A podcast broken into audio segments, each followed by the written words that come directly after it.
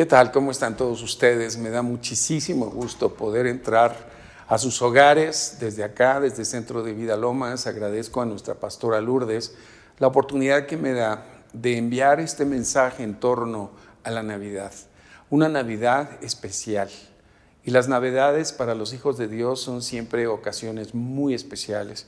Pero en esta temporada en la cual el mundo está padeciendo de muchas situaciones difíciles, retadoras y desafiantes, qué maravilloso es que tú y yo podamos regresar a la historia de la Navidad no solamente desde el punto de vista histórico, sino que podamos recibir un nuevo impacto del Espíritu Santo a lo que el Señor nos muestra en su palabra respecto a lo que ocurrió eh, cuando el Señor Jesús nació en esta tierra y a varios de los personajes que alrededor de este evento pudieron ser testigos literales, físicos, de las cosas que ocurrieron y del mensaje que nos ha sido dejado a nosotros que sigue impactando nuestras vidas espiritualmente.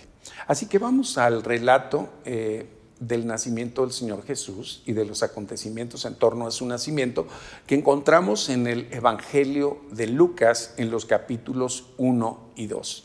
Y me llama la atención la introducción que hace el doctor Lucas a el excelentísimo Teófilo, aquel a quien le escribió el relato que estuvo compilando directamente de los testigos oculares que estuvieron en el primer círculo alrededor del Señor Jesús, es decir, de sus discípulos. Y yo no sé si tú sepas el significado de la palabra teófilo, pero etimológicamente significa amigo de Dios. Así que este mensaje es directamente del Señor para sus amigos y amigas, para todos aquellos que tenemos una relación personal con nuestro Dios y Padre y con el Señor Jesucristo.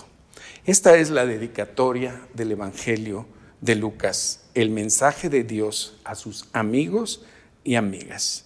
Y le dice en el verso 1 de Lucas 1, quiero contarte las cosas que han sido ciertísimas, las cosas que se han cumplido literalmente entre nosotros, tal como nos lo enseñaron los primeros discípulos del Señor.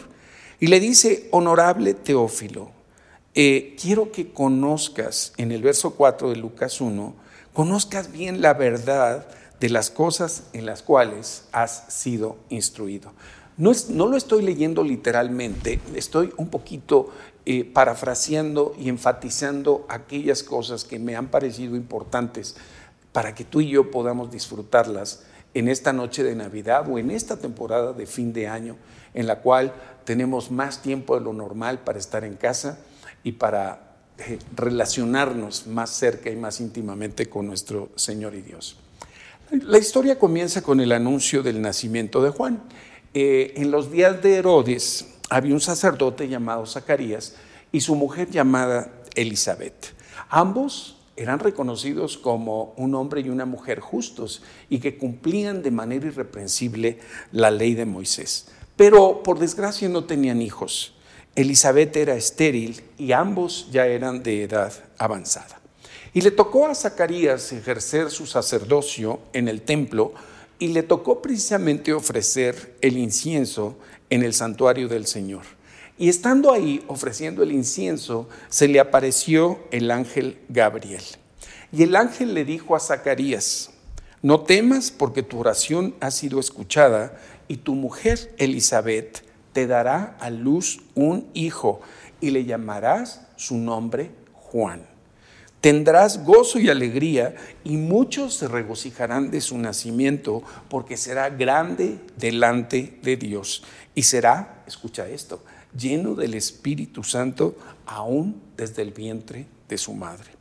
Ustedes y yo sabemos que Juan el Bautista fue escogido por Dios para ser el precursor como para ser el anunciador que preparara el camino del Señor, la llegada física del Señor Jesús a su pueblo Israel con el fin de redimirlos. Y pues por fortuna, además del pueblo de Israel que escuchó el mensaje directo del Señor Jesús, también a ti y a mí se nos abrió la oportunidad de recibir al Salvador y de experimentar la llegada del reino de Dios a nuestras vidas. Pero continuando aquí en Lucas 1, en el verso 16, dice de Juan el Bautista, hará que muchos de los hijos de Israel se conviertan al Señor e irá delante de él con el espíritu y el poder de Elías para hacer volver los corazones de los padres a los hijos y de los rebeldes a la prudencia de los justos, para preparar al Señor un pueblo bien dispuesto.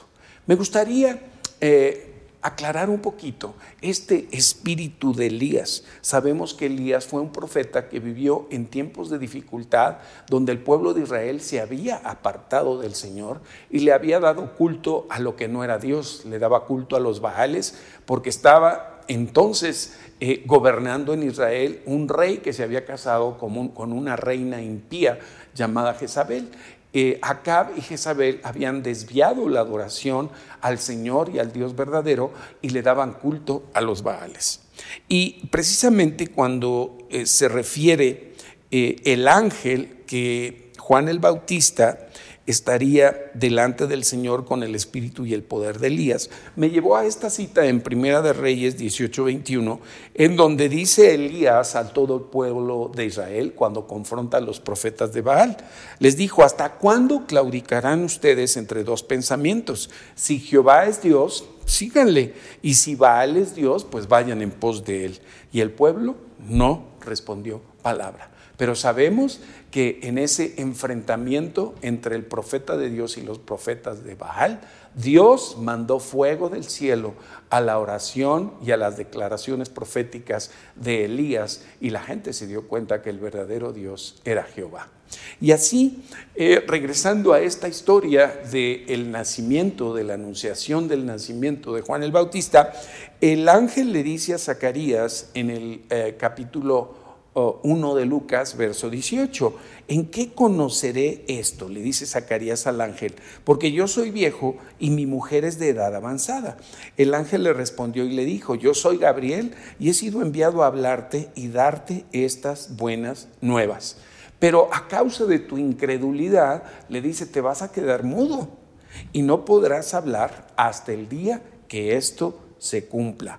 Y bueno, pues eh, sabemos por el relato que Elizabeth concibió eh, y finalmente eh, dice la propia Elizabeth en el verso 25 de este mismo capítulo 1 de Lucas. Dice, así ha hecho conmigo el Señor en los días en que se dignó quitar mi afrenta entre los hombres. Dejó de ser una mujer estéril y concibió a Juan el Bautista. De ahí pasamos al anuncio del nacimiento del Señor Jesús. Eh, estamos en el verso 23 del capítulo 1 de Lucas. Dice, al sexto mes, el ángel Gabriel nuevamente fue enviado de parte de Dios a una ciudad de Galilea llamada Nazaret. Ahí fue enviado a una virgen desposada con un varón que se llamaba José, que era de la casa de David, y el nombre de la virgen era María.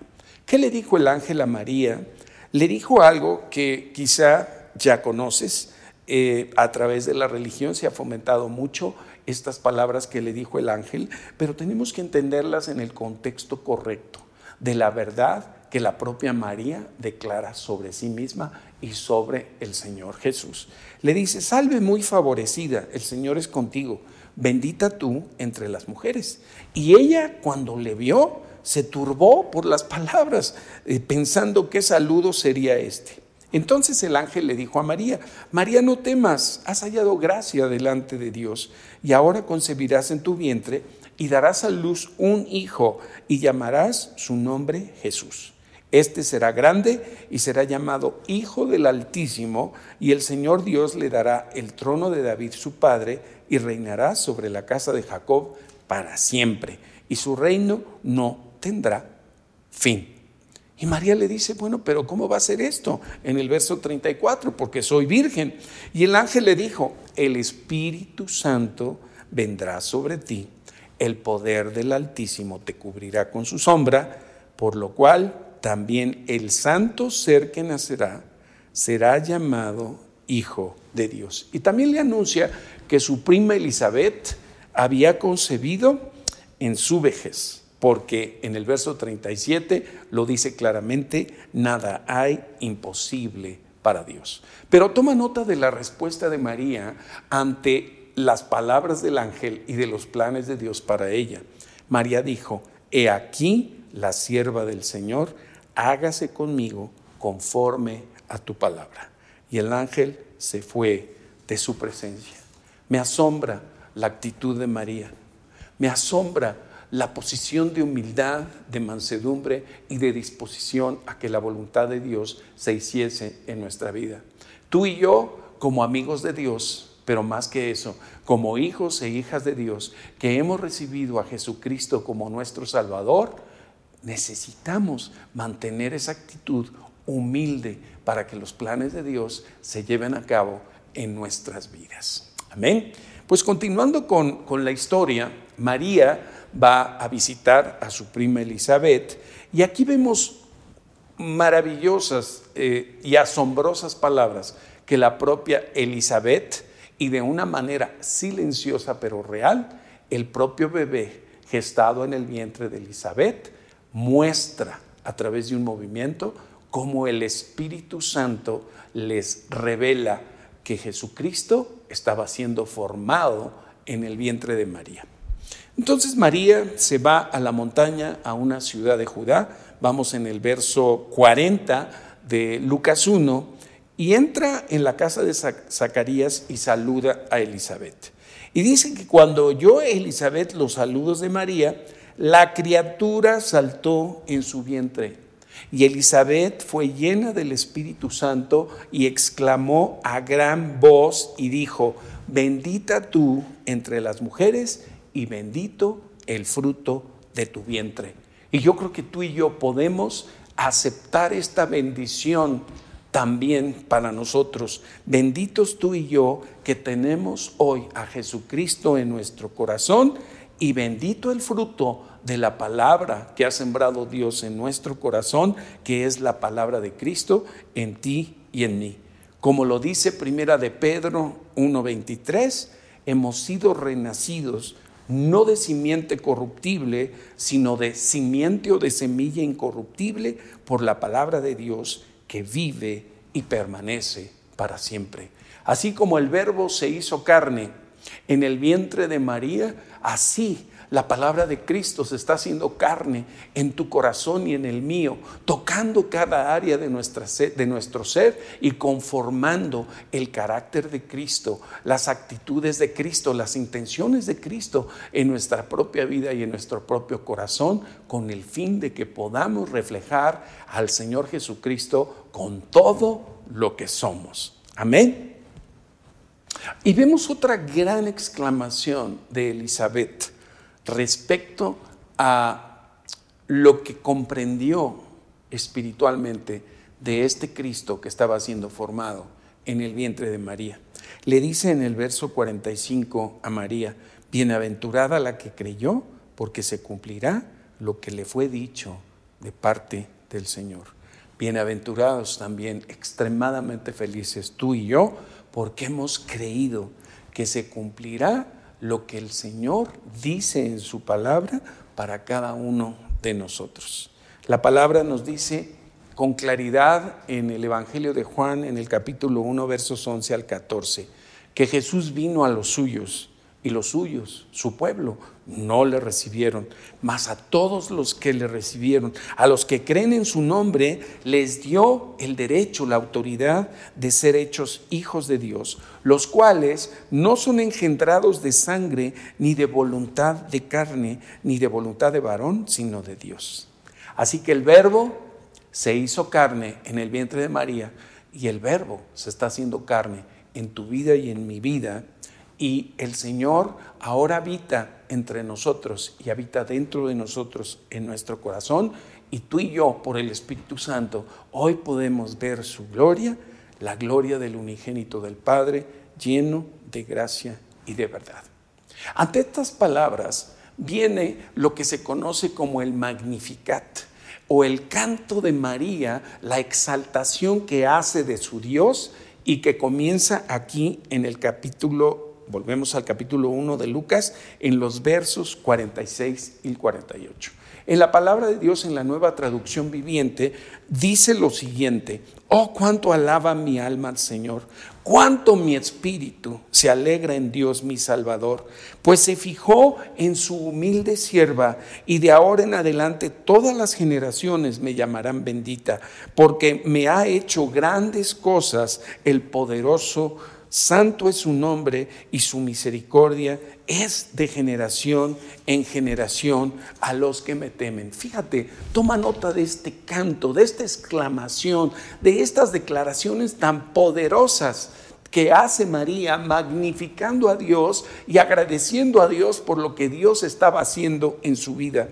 En el verso 51 dice, hizo proezas con su brazo, esparció a los soberbios en el pensamiento de sus corazones, quitó de los tronos a los poderosos y exaltó a los humildes, a los hambrientos colmó de bienes y a los ricos envió vacíos. Tú y yo tenemos que entender cómo Dios vino a la humanidad, cómo, cómo aterrizó en esta tierra, cómo nació en esta tierra como un ser normal, como un ser humano normal. Y por eso el Señor Jesucristo, que no hace acepción de personas, eh, está dispuesto a venir a ti y a venir a mí y a venir a cualquier persona que hoy decida abrirle su corazón de manera que Él pueda nacer en nuestro espíritu y empezar a hacer una diferencia fundamental en nuestras vidas, arrancarnos de las tinieblas, quitarnos de la opresión y de la autoridad del enemigo para meternos a su reino de justicia, de paz y de gozo. Qué maravilloso es este mensaje del nacimiento del Señor Jesús, tanto históricamente, pero sobre todo espiritualmente, porque hoy, no importa las circunstancias que estemos viviendo en el mundo, el Señor Jesús quiere hacer habitación, quiere nacer en el corazón de todo aquel que le abra su vida y lo reciba como su Salvador y como su Señor. Y tú y yo entendemos que Dios escogió de lo peorcito, perdón que lo diga así, lo digo eh, por mí primeramente. Dice la palabra claramente en Primera de Corintios 1, 26 al 31. Pues miren hermanos, su llamado, su vocación, que no son muchos sabios según la carne, ni muchos poderosos, ni muchos nobles. Dice, sino que lo necio del mundo escogió Dios para avergonzar a los sabios, y lo débil del mundo escogió Dios para avergonzar a lo fuerte. Y lo vil del mundo y lo menospreciado escogió Dios y lo que no es para deshacer lo que es, a fin de que nadie se jacte en su presencia. Mas gracias a Dios que todos nosotros estamos ahora en Cristo Jesús, que ha sido hecho por Dios para ti y para mí, sabiduría, justificación, santificación y redención, para que como está escrito, si, de, si hemos de gloriarnos de algo, nos gloriemos en el Señor. Qué maravilloso es, es, tener esta actitud de humildad, reconocer la grandeza de nuestro Dios como lo reconoció María. Engrandece su alma al Señor y nuestra alma también engrandece a Dios nuestro Salvador por las proezas que está haciendo, ha hecho y hará en la vida tuya y en la vida mía.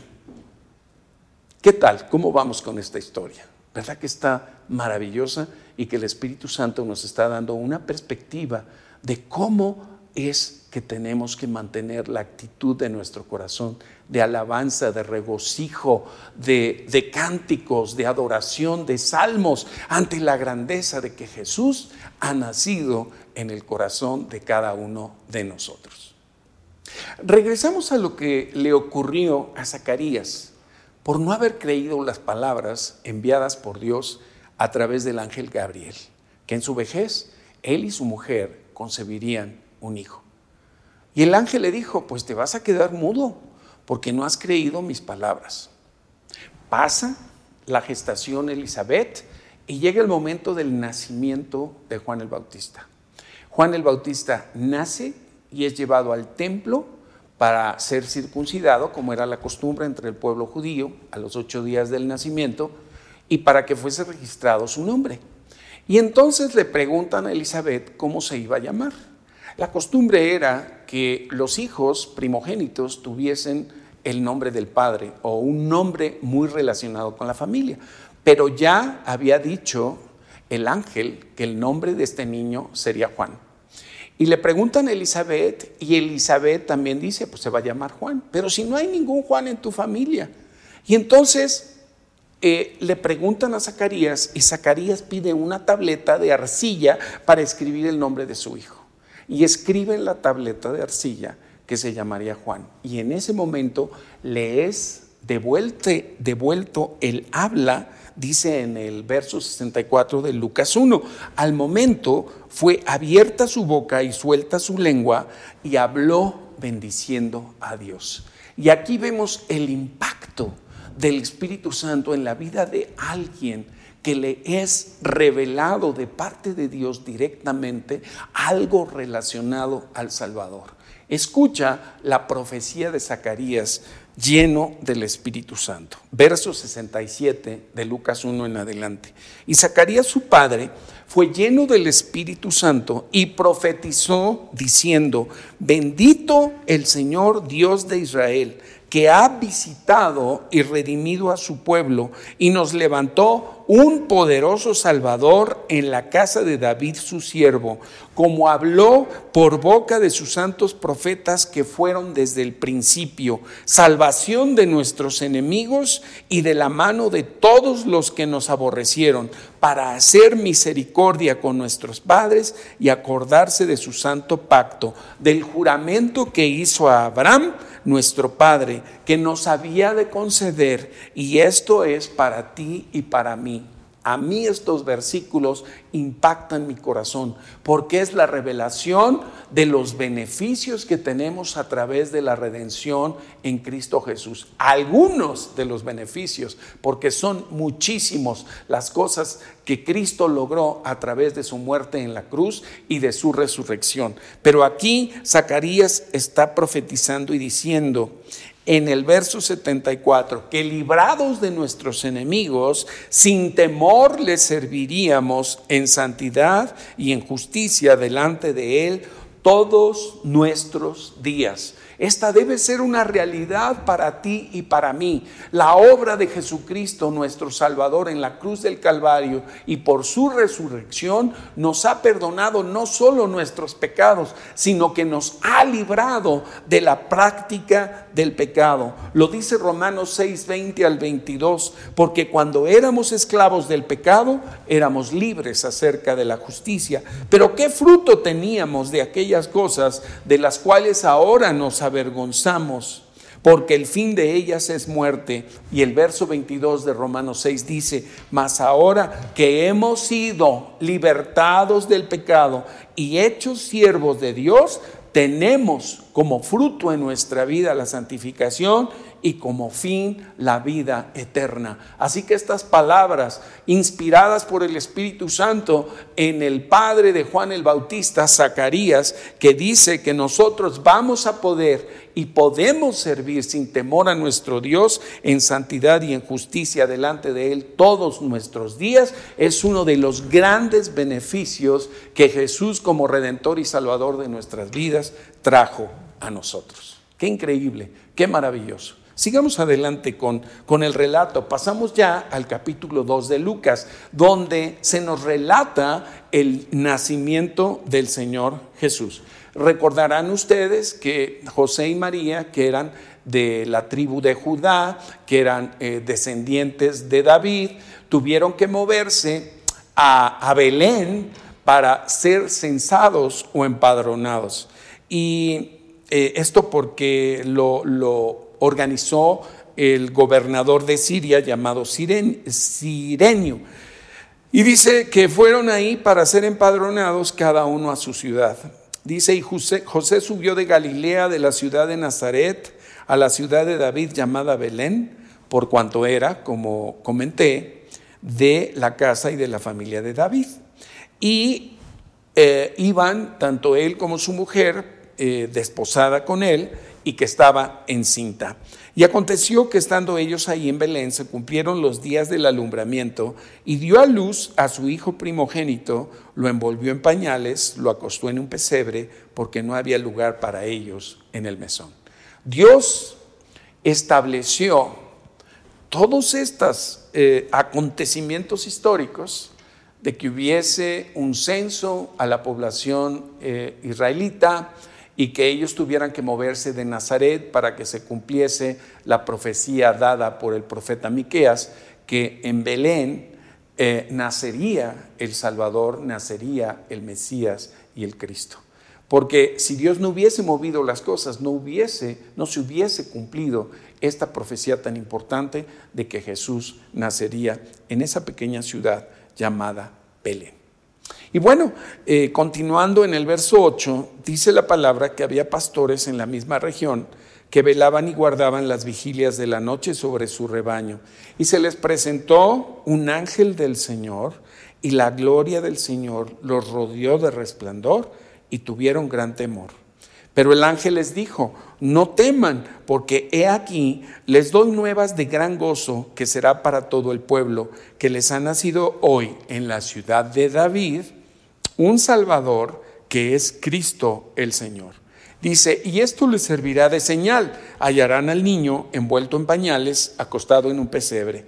Y repentinamente apareció con el ángel una multitud de las huestes celestiales que alababan a Dios y decían, gloria a Dios en las alturas y en la tierra paz, buena voluntad para con los hombres. Aquí vemos una manifestación de la gloria de Dios. Imagínate, gente común y corriente, unos pastores que cuidaban sus rebaños en la noche al aire libre y ante este acontecimiento del nacimiento del Salvador, el cielo se abre y el ángel, los ángeles, las huestes celestiales empiezan a cantar y alabar a Dios y a declarar la gloria del Dios Todopoderoso, señalando que Dios está derramando su buena voluntad para toda la humanidad. Hoy es el día de la buena voluntad. Hoy es el año de la buena voluntad de Dios para todos los habitantes de este planeta.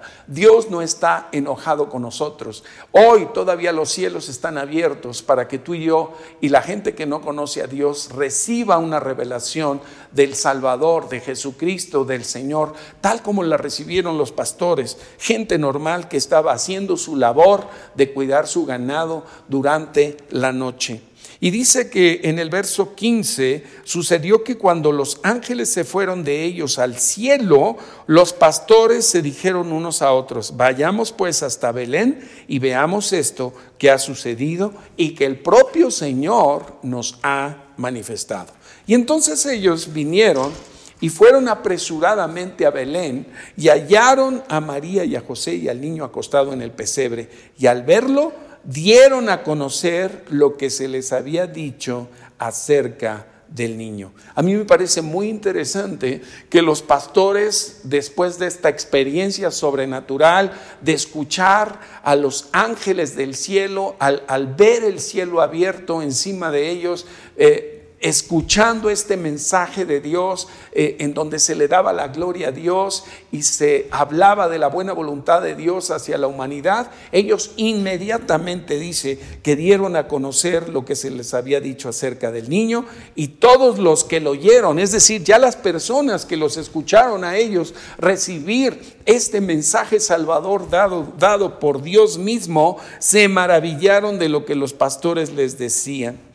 Qué increíble que tú y yo podamos hoy de verdad recibir esta revelación fresca de nuestro Salvador, junto con todas las promesas, junto con todas las exclamaciones y alabanzas que han dado todos estos personajes alrededor del nacimiento de Jesús, y podamos testificar que hay un Salvador vivo y llevemos este mensaje de esperanza, de amor, de paz, de bendición a todos los que hoy están sufriendo a causa de esta pandemia, a causa de esta condición financiera, a causa de esta opresión por el temor, la incertidumbre y, y, podamos decirles que Dios no está enojado con ellos, que Dios es un Dios que tiene buena voluntad para con los hombres, para con toda la humanidad, que Dios lo que quiere es que todos nos volvamos a Él y experimentemos la seguridad de su salvación en Cristo Jesús. Amén.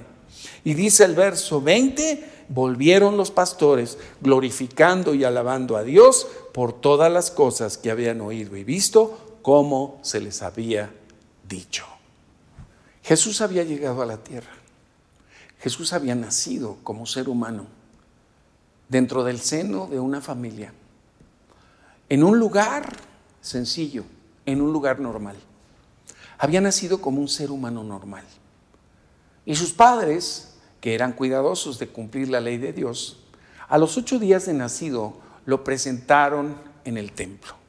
Dice la palabra en Lucas 2.21, cumplidos los ocho días para circuncidar al niño, le pusieron por nombre Jesús. Jesús significa Salvador. Ese nombre le había sido puesto por el ángel antes de que fuese concebido por instrucción de Dios. Dice, y cuando se cumplieron los días de la purificación de ellos conforme a la ley de Moisés, le trajeron a Jerusalén para presentarle al Señor. Como está escrito en la ley del Señor, todo varón que abriere la matriz será llamado santo al Señor. Y para llevar a cabo las ofrendas que se acostumbraban en aquella época. Y aquí es donde aparecen dos personajes increíbles, maravillosos. Un hombre y una mujer ancianos. Uno de ellos se llama Simeón, la mujer se llama Ana. Y escuchemos lo que dice la palabra acerca de ellos y de lo que hablaron respecto al Salvador. En Lucas 22 del 25 al 30 dice, He aquí, había en Jerusalén un hombre llamado Simeón, y este hombre, justo y piadoso, esperaba la consolación de Israel y el Espíritu Santo estaba sobre él. Y le había sido revelado por el Espíritu Santo que no vería la muerte antes que viese al ungido del Señor, es decir, al Mesías, al Cristo, al Salvador. Dice, y movido por el Espíritu en el verso 27, vino al templo y cuando los padres del niño Jesús lo trajeron al templo para hacer por él conforme al rito de la ley, él le tomó en sus brazos. Imagínate esa escena, en donde este hombre, guiado por el Espíritu Santo, un anciano, que esperaba la llegada del Mesías, le es revelado por el Espíritu Santo que ese niño que estaba siendo presentado en el templo era el Salvador. Y tuvo la oportunidad de cargarlo. Y al cargar al bebé, al tomarlo en sus brazos, bendijo a Dios diciendo, ahora Señor, verso 29, despides a tu siervo en paz, conforme a tu palabra, porque han visto mis ojos tu salvación, la cual has preparado en presencia de todos los pueblos, luz para revelación a los gentiles y gloria de tu pueblo Israel. Ese hombre, como nosotros, los hijos e hijas de Dios, hemos tenido la revelación del Cristo, la revelación del Salvador, de que en la persona de Jesucristo está la salvación de toda la humanidad que habiendo caído en pecado, que habiendo heredado la muerte a causa del pecado, hoy se encuentra en una condición de desesperación. Pero así como Simeón, tú y yo hoy podemos testificar que hemos visto con nuestros ojos espirituales al Salvador. Hoy entendemos y comprendemos que Dios cumplió con todas sus promesas y sus profecías dadas en el Antiguo Testamento, como la que dice del Mesías en Isaías 42, 6 y 7, que es lo que él estaba esperando, lo que Simeón esperaba. Dice, yo Jehová te he llamado en justicia. Habla acerca del Mesías y te sostendré por la mano, te guardaré y te pondré por pacto al pueblo, por luz de las naciones, para que abras los ojos de los ciegos, para que saques de la cárcel a los presos y de casas de prisión a los que moran en tinieblas Y más adelante, en Isaías 43, 1, Dios hablándole a su pueblo, le dice, ahora así dice Jehová, criador tuyo, oh Jacob, y formador tuyo, oh Israel, no temas, porque yo te redimí, te puse nombre, mío eres tú. Qué maravillosa oportunidad tenemos tú y yo, habiendo tenido la revelación del Salvador, de Jesucristo, nacido en nuestro corazón por la fe en su obra redentora, hoy podemos ah, ver cumplido en la vida de cada uno de nosotros esta profecía y esta palabra de que Dios, Cristo, es luz para nosotros y gloria para su pueblo Israel. Y podemos declarar que el Señor nos guardará nos utilizará también para abrir los ojos de los ciegos, para sacar de la cárcel a los presos y de las casas de prisión hoy a los que moran en tinieblas.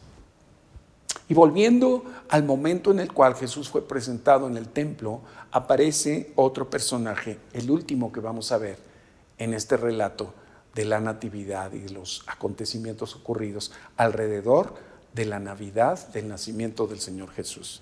En Lucas 1, 36 al 38 dice lo siguiente, estaba también ahí en el templo Ana, profetisa, hija de Fanuel de la tribu de Aser, de edad muy avanzada, pues había vivido con su marido siete años desde su virginidad y era viuda hacía 84 años y no se apartaba del templo, sirviendo de noche y de día con ayunos y oraciones. Esta, presentándose en la misma hora, daba gracias a Dios y hablaba del niño a todos los que esperaban la redención en Jerusalén.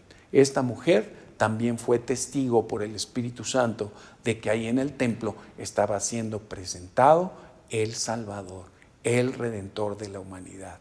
Y esta mujer, así como Simeón, así como Elizabeth, así como María, así como Zacarías, daban testimonio en su corazón de las alabanzas, de la gratitud, de la adoración y de la exaltación que merece Dios el Padre y que merece Jesucristo el Hijo de Dios por haber llegado a la tierra a traer luz y sacarnos de las tinieblas. Dice aquí la palabra que le daba gracias a Dios y hablaba del niño a todos los que esperaban la redención en Jerusalén.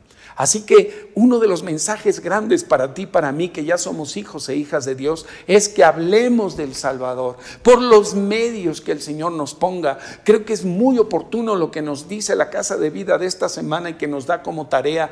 Tómate el momento para contactar a tus seres queridos, a tus amigos, para desearles feliz Navidad y un 2021 diferente. La diferencia en realidad la hará el Señor Jesús. Y nos, nos decía la casa de vida para activar eh, eh, esta lección de hablar la palabra, que tomemos por ejemplo, como oportunidad el decir, oye, además de saludarte en este fin de año, me gustaría orar por ti, por tus necesidades, y que tomemos esa oportunidad, si nos dicen, sí, te agradezco tu oración, que también les digamos, les ofrezcamos que le abran su corazón a Jesucristo el Salvador para que en esta celebración de Navidad y de fin de año el Señor Jesús nazca en el corazón de cada una de las personas. Así que es tiempo de alegrarnos, es tiempo de júbilo, porque el Salvador ha nacido en nuestro corazón o está dispuesto a nacer en el corazón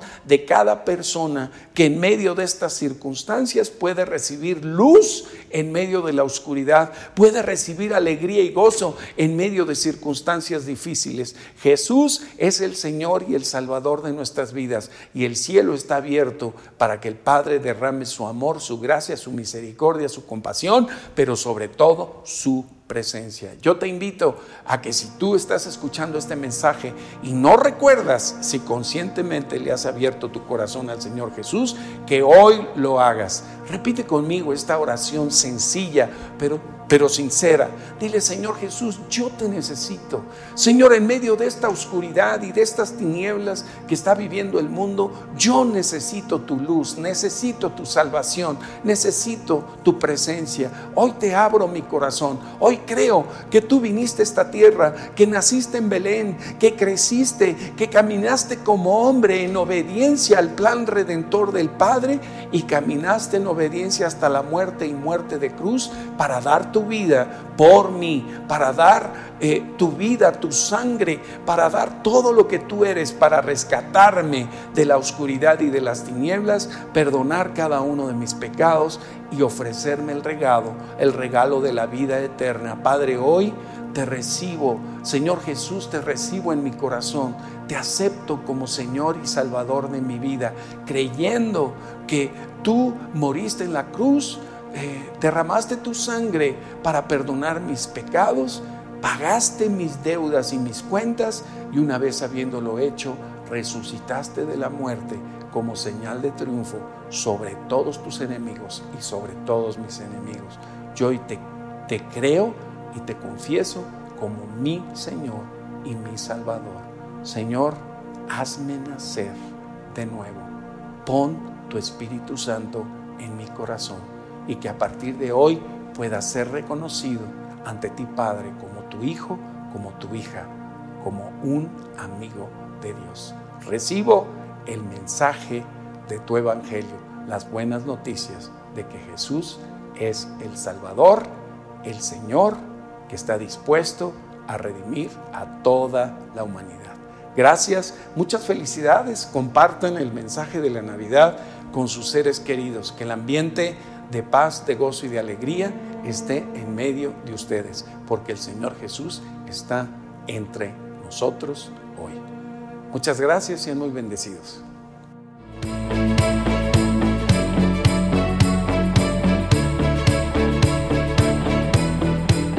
Familia de Centro de Vida Lomas, nos da mucho gusto saludarles en este fin de año. Queremos desearles para el 2021 que Cristo sea el todo en todos. Que cada día del próximo año nos vistamos como escogidos de Dios. Como hijos santos y amados por el Padre. De entrañable misericordia y de benignidad. De humildad, de macedumbre y de paciencia que nos sostengamos y nos apoyemos unos a otros. Que terminemos este año perdonándonos las ofensas unos a otros y comencemos el 2021 libres de toda ofensa. Como Cristo nos perdonó, así también lo haremos nosotros. Y sobre todo nos vestiremos de amor, que es el lazo de unión perfecto. Declaramos que la paz de Dios gobernará en nuestros corazones y que seremos agradecidos. La palabra de Cristo morará en abundancia en nosotros, enseñándonos y exhortándonos unos a otros en toda sabiduría. Alabaremos y adoraremos con gracia nuestros corazones al Señor. Y todo lo que haremos en el 2021, de palabra y de hecho, lo haremos todo en el nombre del Señor Jesús. Y cada día del año daremos gracias a nuestro amado Padre por medio de Jesucristo. Recuerda, esta es la victoria que ha vencido al mundo. Nuestra fe en Jesucristo. Así que llevaremos su palabra a todo aquel que la necesite. Y continuaremos haciendo discípulos para Cristo en nuestras casas de vida. La gracia del Señor Jesucristo, el amor del Padre y la comunión del Espíritu Santo sean con todos nosotros hoy y siempre el espíritu vivificante de Cristo traiga a sus casas vida, salud y provisión. Y que ese Cristo dentro de nosotros haga la diferencia porque Él es la razón de esta estación. Felicidades y les deseo lo mejor de lo mejor del cielo y de la tierra para este tiempo. Bendiciones. Felicidades.